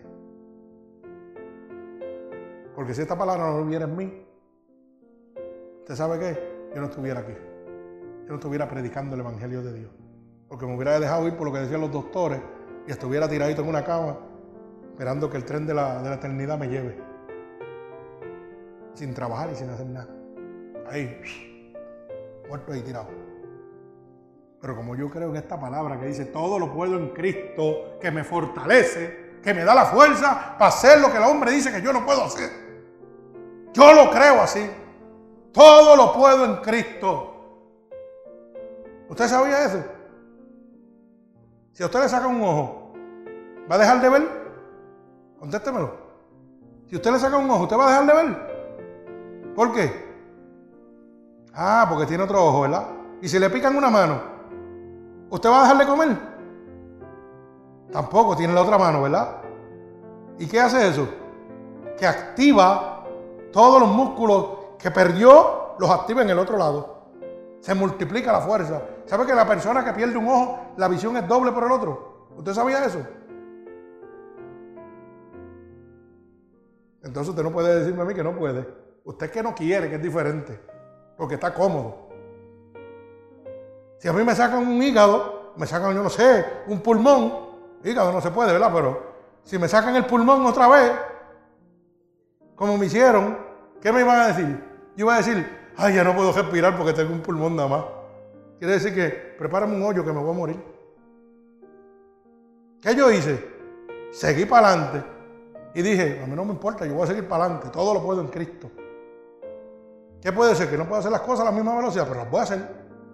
¿Y qué hizo el Señor? Me dijo, ah, sí, en lo poco me fuiste fiel, en lo mucho te pondré. Cógete ese pulmón para que goce. Toma, un pulmoncito nuevo. ¿Ah? Pero para usted ganarse eso, tiene que pagar un precio. Usted tiene que creerle a Dios. Y creerle a Dios no es fácil. Todo el mundo dice que le cree a Dios. No, mucha gente cree en Dios, pero no todo el mundo le cree a Dios. Para usted, ver la, usted ver la gloria de Dios, usted tiene que meterse en aguas profundas. Como decía, como, como me enseña mi mentor, hermano Manuel Crespo. Métete, cano, en aguas profundas y tú vas a ver la gloria de Dios. No te preocupes. Y usted se cree que a mi hermanito Manuel Crespo allá, que Dios me lo bendiga, que me está oyendo, lo sé. Oiga, ¿usted se cree que Dios no le habla? Ese hombre, Dios le habla y me dice, el Señor me dijo que el diablo te quiere hacer esto, esto y esto. Pero estamos peleando. Métete por este lado ahora. Ese es el poder de Dios, porque Dios cuida lo suyo. Y yo le creo a Cristo. Todo lo puedo en Cristo que me fortalece. A mí no me importa lo que el hombre diga. El hombre puede decir lo que le dé la gana. Yo voy a hacer lo que yo creo que Dios puede hacer. Tú dices que no, yo digo que sí. Y tú dices que no, yo te digo que sí. Y tú dices que no, yo te digo que sí porque yo le creo a Cristo. Y como yo he visto que cuando hemos imponido las manos sobre las personas, se han sanado en el momento. Cuando ponemos las manos sobre las personas, los demonios salen corriendo. ¿Usted quiere más pruebas del poder de Dios? ¿Cómo no le voy a querer a un Cristo vivo? Que me está enseñando que todo lo puedo hacer por su gracia, por su poder, por su misericordia. Todo lo puedo en Cristo que me fortalece. El que me da la fortaleza para echar los demonios fuera, aunque yo me esté muriendo, es Cristo. Porque el que lo echa fuera es Él, no soy yo. Yo soy un instrumento. Y dice, aquí va, aquí va mi unción los demonios salen cogiendo. Así de fácil es eso. Y cuando Dios quiere sanar a una persona, le dice, hey, siervo, ponle las manos que lo voy a sanar. Y declara la sanación. No dice si Dios quiere. No, no, no. Si Dios dice que lo va a levantar, lo va a levantar. Dios es Dios. Y yo he visto tantas cosas que si le puedo contar ahora nos amanecemos. Gloria al Señor, aleluya. El nombre poderoso de Jesús. Todo lo podemos en Cristo, hermano, que nos fortalece. Si usted acepta a Cristo como su Salvador, no va a haber obstáculo contra usted porque Cristo va a andar con usted. Cristo va a tomar su carga. Cristo lo va a ayudar. Cristo lo va a proteger. Cristo lo va a levantar. Y usted entonces podrá decir, todo lo puedo en Cristo que me fortalece. Hay cinco argumentos que yo siempre le he enseñado a ustedes que matan la fe. En la duda, la excusa, el temor, el miedo y la queja. Si usted anda con uno de esos, ya usted sabe que su fe está muerta. Totalmente. Usted siempre está quejando. Siempre tiene temor y temor y miedo no es lo mismo. Cuídense de eso. Bendito el nombre de Dios. Si siempre tiene una excusa. Ay, yo no puedo. Ay, aquel no puede. Ay, que esto y lo otro. Lamentablemente, usted está bien lejos de Dios. Usted está bien lejos de Dios. Por eso la Biblia dice, con tu boca me alaba, pero tu corazón, papito, Está por allá, mira, bien lejito. Pero bien lejos de mí. Y tiene que arreglar cuentas con Dios. Porque si Dios viene, usted se va a quedar. ¿Usted sabía eso? Porque no está creyendo a Dios. Y dice que para ser salvo usted tiene que creer. Dice, con solo creer serás salvo. Con solo creer verás la gloria de Dios. Y si yo estoy poniendo excusas, no estoy creyendo. Y si yo poniendo, ¿ah? y si estoy teniendo miedo a las cosas que me vienen en la vida, tampoco le estoy creyendo a Dios. Porque no creo que Dios anda conmigo. Si yo dudo de que Dios me va a sanar, tampoco le estoy creyendo. ¿Acaso Dios no caminó por encima del agua? Camina usted a ver si puede. Pero Dios es Dios. Y no solo lo hizo, puso a Pedro a caminar por encima del agua. Ven a mí. ¿Tú quieres caminar sobre el agua? Ven a mí. Y lo puso a caminar a él también. Por encima del agua. Cuando vio que estaba haciendo lo imposible, se hundió. Dijo, por aquí para abajo que voy. Déjame que parezco. ¿Mm? Así dicen muchos. Señor, estoy aquí, tengo esta situación, ayúdame. Y cuando el Señor les tiende la mano, ven. Señor, ayúdame que perezco. Porque dudaron de Dios. No siguieron ahí, mira, firme. Ya firme, no tenga miedo. No se quite, como dicen en el mundo. Dios le enseña al creyente a conocerle. Una de las riquezas que usted va a obtener es que Dios le va a enseñar a usted a conocer a Dios. Eso está en el libro de San Juan 17, 3. Dios le va a mostrar y le va a enseñar cómo usted va a conocerlo. Bendito sea el nombre de Jesús. Dios le enseña al creyente a conocerle. San Juan 17, 3 y dice así. Y esta es la vida eterna. Que te conozcan a ti, el único Dios verdadero y a Jesucristo a quien ha enviado. Alabado sea Dios. Hay uno solo que Dios envió a su Hijo Jesucristo para que hoy usted fuera libre de pecado, para que hoy usted fuera libre de enfermedades, para que hoy usted fuera libre de las aflicciones, para que hoy usted fuera libre del tormento de Satanás sobre su vida. Uno que se llama Jesucristo, que cuando muere deja el intercesor, el Espíritu Santo. Y usted no necesita el hermano Cano para que le diga, hermano Cano, ore por mí para que el Espíritu entre en mí. Usted lo que necesita es decirle, Señor, yo me arrepiento de esta vida, te necesito. Yo creo que tú eres real. Entra en mí. Sáname. Sáname. Libértame. Hable con Dios. Hable con Dios. Atrévase a hacer un pacto con Dios. Mucha gente dice que Dios no pacta con el hombre. Yo respeto eso. Esa es su opinión. Yo hice pacto con Dios. Hay gente que pacta con el diablo y le entrega su vida al diablo por dinero y por droga y por ropa. Y tú me vas a decir que Dios no va a aceptar que tú le digas, Señor, te prometo que voy a servirte todo el resto de mi vida, Padre. Dame la fuerza, te lo prometo, Dios. Primero quítame la vida antes de apartarme de ti. Quítamela, te doy toda autoridad. Pues ese fue mi pacto con Dios. Yo estaba muerto y Él me dio vida.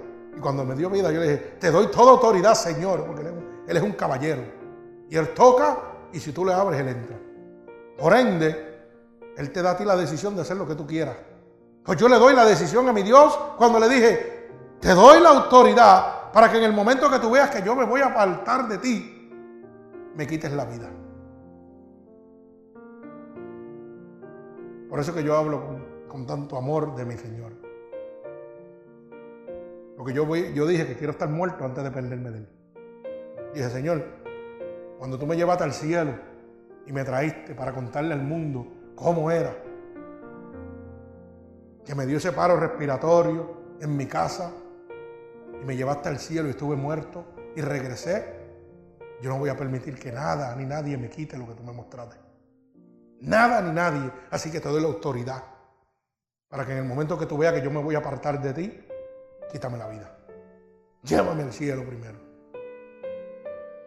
Pero tú tienes que amar a Dios para hacer eso. Tú tienes que coger a Dios en serio. Eso es una cosa seria. Dios enseña, bendito sea el nombre de Jesús, al creyente a conocerle. Y la manera que le enseña lo acabamos de oír en Filipenses, eh, perdón, en San Juan 17, 3. Bendito sea el nombre de Jesús. Y esta es la vida eterna, que te conozcan a ti como el único Dios verdadero. Conoce a Dios como el único Dios verdadero en esta noche. Acéptalo y permite que transforme tu vida como lo hizo con la mía. Permite que si estás muerto, que si estás desahuciado por la medicina, hoy Dios te está diciendo, soy tu única alternativa. A mí me extendió la vida. Dos vidas. Me extendió la terrenal y la eterna, que la tenía perdida. Y yo no soy especial. Y Dios me enseñó que Él no hace sesión de personas. Porque Él vino a buscar lo más vil y lo más perdido que estaba. El que está arrastrado es el que Dios viene a buscar. Así que no se deje engañar por Satanás. Dios le atrae así a Él para que le ame. Usted sabía que Dios lo trae a usted, a Él, para que usted lo ame. Eso es lo único que Dios quiere de usted, que usted ame a Dios. Dios no le está diciendo, dame tu dinero. Y tú en tu cabeza te pones, si le doy el dinero a Dios, voy a pasar la hambre y voy a pasar cosas aquí. Y entonces aquellos te dicen, no, no, pero es que si tú le das a Dios, Dios dice que te va a dar al 100 por uno.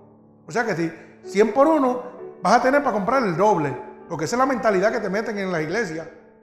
La mayoría que están predicando un evangelio adulterado. No, no, no, no, no. Óyeme, Dios te está diciendo que lo único que quiere es que le ames. Que tú fuiste creado por Él y para Él.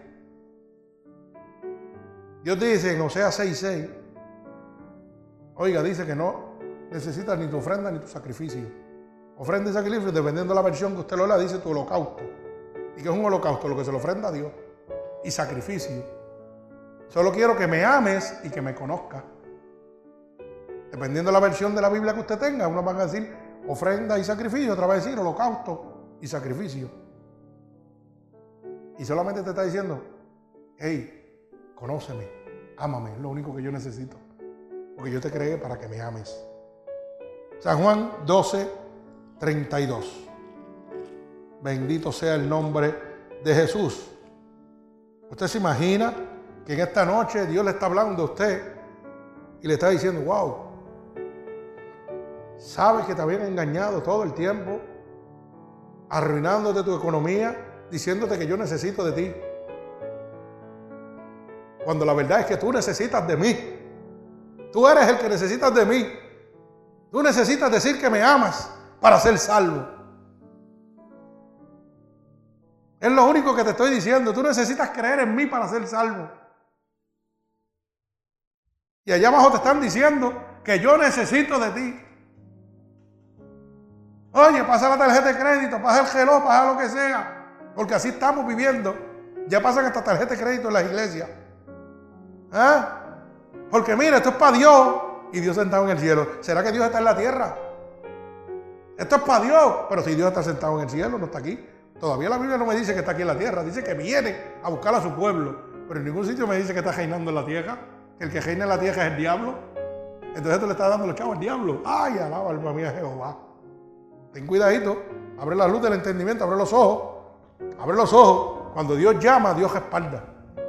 Cuando Dios llama a un siervo a predicar su evangelio, Dios lo respalda.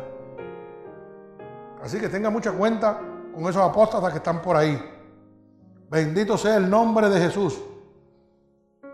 San Juan 12:32. Y dice, y si yo fuere levantado de la tierra, a todos atraeré a mí mismo.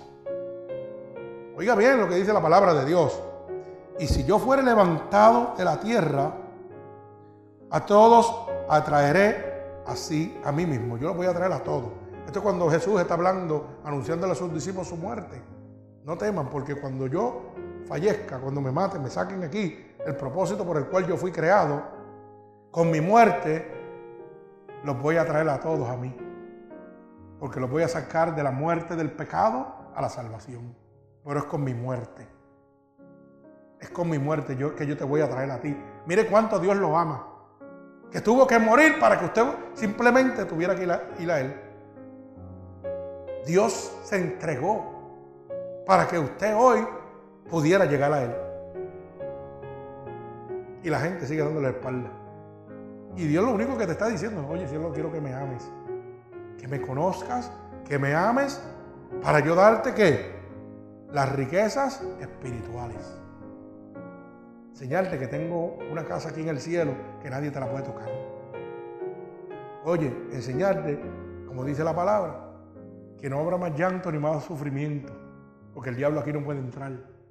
Aquí gobierno yo. Él gobierna en la tierra, pero aquí gobierno yo. Por eso es que tú sufres, por eso es que tú padeces, por eso es que te quebrantas. Porque tú estás en la tierra, tú no estás en el cielo. Tú estás en el segundo infierno. ¿Mm? Aquí mira, donde gobierna el diablo. Y después tienes que ir para allá, para el primario, que es donde te vas a quemar. Si no pones a cuenta las cosas con Dios. Bendito el nombre de Jesús.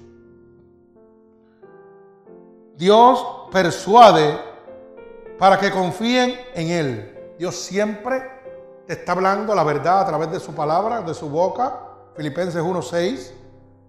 Dios siempre te va a estar persuadiendo, mostrándote a través de su palabra para que tú confíes totalmente en Él. Oiga, cuando Dios te habla, te va a persuadir. Hey, mira, ese dulce que está ahí, como, pasa cuando vamos al supermercado, usted ve un dulcecito y abre una bolsita, alaba, yo no sé quién le está hablando Dios, y abre una bolsita y se come el dulcecito y dejó la bolsa en el, en rack.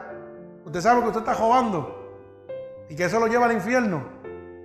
¿Y sabe lo que hace el Espíritu de Santo, el Espíritu Santo de Dios? Te persuade que no lo hagas. Y cuando agajas la bolsita así, esto me lleva al infierno. Mejor cojo la bolsita, la echo en el cajito, la abro, sigo comiendo y la pago cuando llegue allá. Pero el 90% de la gente no hace eso. Joven con el dulcecito, ay, este no me gustó mucho, voy a abrir otro más abajo. Eso es persuadir antes de que tú caigas en el pecado. Jesús te persuade en todo momento de que Él es la única alternativa. Te está diciendo, yo soy el camino, la verdad y la vida. Nadie puede llegar al cielo si no es a través de mí. Así que no te dejes engañar por estos falsos profetas que están en la tierra, que están mercadeando con mi palabra. Te estoy diciendo que yo soy gratuitamente. Que yo te voy a llevar al cielo porque ya yo pagué. Tú no tienes que pagar nada aquí en la tierra. No te dejes engañar, aquí tú tienes que pagar nada. El que pagué fui yo en la cruz del Calvario. Yo sí pagué en la cruz del Calvario. Y lo único que te digo es que me ames y que me conozcas. Bendito sea el nombre de Jesús. Alabado sea su santo nombre. Hermes siempre me va a estar persuadiendo. Y dice Filipenses 1.6. Mire cómo dice la palabra en Filipenses 1.6. Estando persuadido de esto, que el que comenzó en vosotros la buena obra, la perfeccionará hasta el día de Jesucristo. Te está diciendo que estando seguro, persuadido, te persuade que el que hizo el cambio en tu vida te va a guardar hasta el día que Cristo venga. El que perfeccionó, oiga bien como dice la palabra, nuevamente, estando persuadido de esto, que el que comenzó en vosotros la buena obra, cuando Cristo entra a nosotros empieza una nueva obra. Somos nuevas criaturas, empezamos a morir al pecado, ¿correcto? Empezamos a morir al pecado y empezamos a servirle a Dios, no al diablo. ¿Qué dice? dice que Él nos persuadió de esto que en el que comenzó, que en vosotros la buena obra la perfeccionará hasta el día de Jesucristo. Él empezó paso a paso. Oye, hermano, hay mucha gente que dice, ah, pero todavía yo hago esto. Oye, Jesús te está diciendo que te va a perfeccionar poco a poco hasta el día de su venida. Así que no eches para atrás porque te caíste. Ah, pero mira, le fallé a Dios, tuve un resbalón. No, olvídate de eso. Créele a Dios. Él va a seguir, mire, perfeccionando la obra contigo, paso a paso. Gloria al Señor. Porque Él no piensa como yo pienso. Tus pensamientos no son mis pensamientos. Sus manos no son mis manos. Si yo te veo caer, te doy una patada como ser humano. Ah, ¿quién lo mandó? Yo no lo mandé para eso. Pero Cristo no dice eso. Cristo dice, ese es mi hijo, que mi vida yo di por él. Y no es en vano. Esta sangre yo no la derramé en vano. Toma mi mano y levántate nuevamente. ¿Ah? Toma mi mano y levántate nuevamente. Dice que siete veces caerá el justo y Jehová lo levantará. Siete veces setenta. Así que mire, yo no sé haga lo que usted quiera. Pero yo sé que Dios te ama. Porque entregó a su Hijo por ti y por mí. Gloria al Señor. Y para culminar, gloria al Señor, Dios le satisface y el creyente se regocija en Él. Cuando usted viene a Cristo, Dios va a satisfacer todas tus necesidades, todo lo que tú necesitas. Por eso dice, busca el reino de Dios tu justicia y todas las cosas te han de ser añadidas. No espere que el diablo le añada cosas a usted, lo único que se lo va a añadir es, el, Dios. El diablo le va a quitar. Así que no se deje engañar. Lo que yo necesito, me lo da Dios. Lo que pasa es que lo que yo necesito, Dios me dice, con el fruto de tus manos, papi. Yo te voy a proveer para que tus manos trabajen. Pero a la gente le gusta lo contrario. Ah, no, que Dios me mantenga. Dios es rico, Dios me va a mantener. Dice, con el sustento de tus manos. Bendito sea el nombre de Jesús. Filipenses 4:4. Gloria al Señor y culminamos con esta bella palabra. El Señor siempre lo va a satisfacer y lo va a regocijar. ¿Qué es un regocijo? Nos va a llegar de alegría. Usted puede tener algún regalo, alguna riqueza más grande que usted tenga, alguna enfermedad y usted esté contento. Que usted esté diagnosticado para morirse y usted esté contento, gozándose. Porque, Señor, ya me voy, aleluya, ya voy para el cielo. ¿Ah? ¿Se atreven a decir eso? Pues yo lo digo, yo me lo gozo. Porque si estoy cerca, estoy ahí gozándome. Diablo, te está quedando con las ganas porque papá me va a llevar ya mismo. Estoy ready para irme a gozar lo que el papá me mostró. Yo estoy ready para, para irme para allá. Pero los demás le tienen miedo, quieren quedarse aquí. ¿Usted sabe qué? Porque no han visto lo que Dios tiene para ustedes arriba. Por eso que la gente le tiene miedo y están amargados y quieren agajarse aquí cuando papá le está tocando. Ve, vente, hacen, no. Pero yo le digo, sí, porque ahí se acabó la persecución de Satanás sobre mi vida. Ya él no me puede seguir más, porque no puede entrar donde yo voy a ir.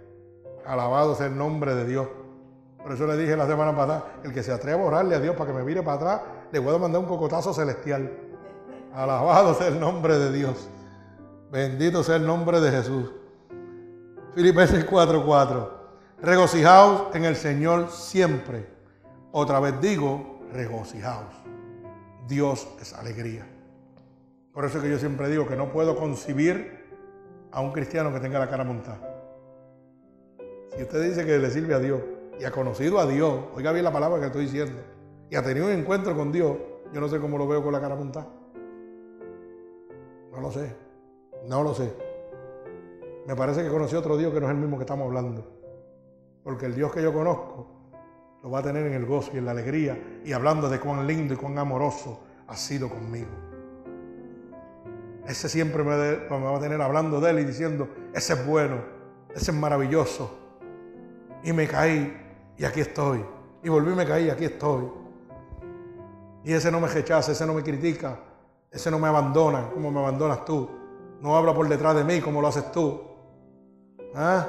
No me crema, no me critica. No me mira si estoy bien vestido, estoy mal vestido. Ayer me dijo, vente a sí mismo, en Chancley, ¿cómo está? Ven para acá arriba, tengo que hablar contigo. Gloria al Señor. Y yo me gozaba, me gozaba en el Señor. Pero después me afligí cuando vi cuánta gente iba a perecer, cuánta gente se iba a perder, millones y millones de personas. Por eso es que hay que predicar este Evangelio ahora con más fuerza, más amor y gracia de Dios. Así que bendito sea el nombre de Jesús. Toda aquella persona que nos está oyendo puede enviarnos eh, por el mensaje, por comentarios a cada uno de nosotros, por Facebook o ya sea eh, el Ministerio Unidos por Cristo. Cualquier petición, oración que usted quiera, háganosla llegar. Aquí vemos un grupo de hermanos que estamos dispuestos a llevar el Evangelio de Dios gratuitamente. Bendito sea el nombre de Jesús. Mi alma te alaba. Bendito Dios. No temas, no temas en lo absoluto. Dios te bendiga. Bendito sea el nombre de Jesús. Nos gozamos a todos los hermanos que están en todos los estados y en los países a través del mundo. El Señor esté con cada uno de ustedes. Dios les bendiga. Alabado Dios.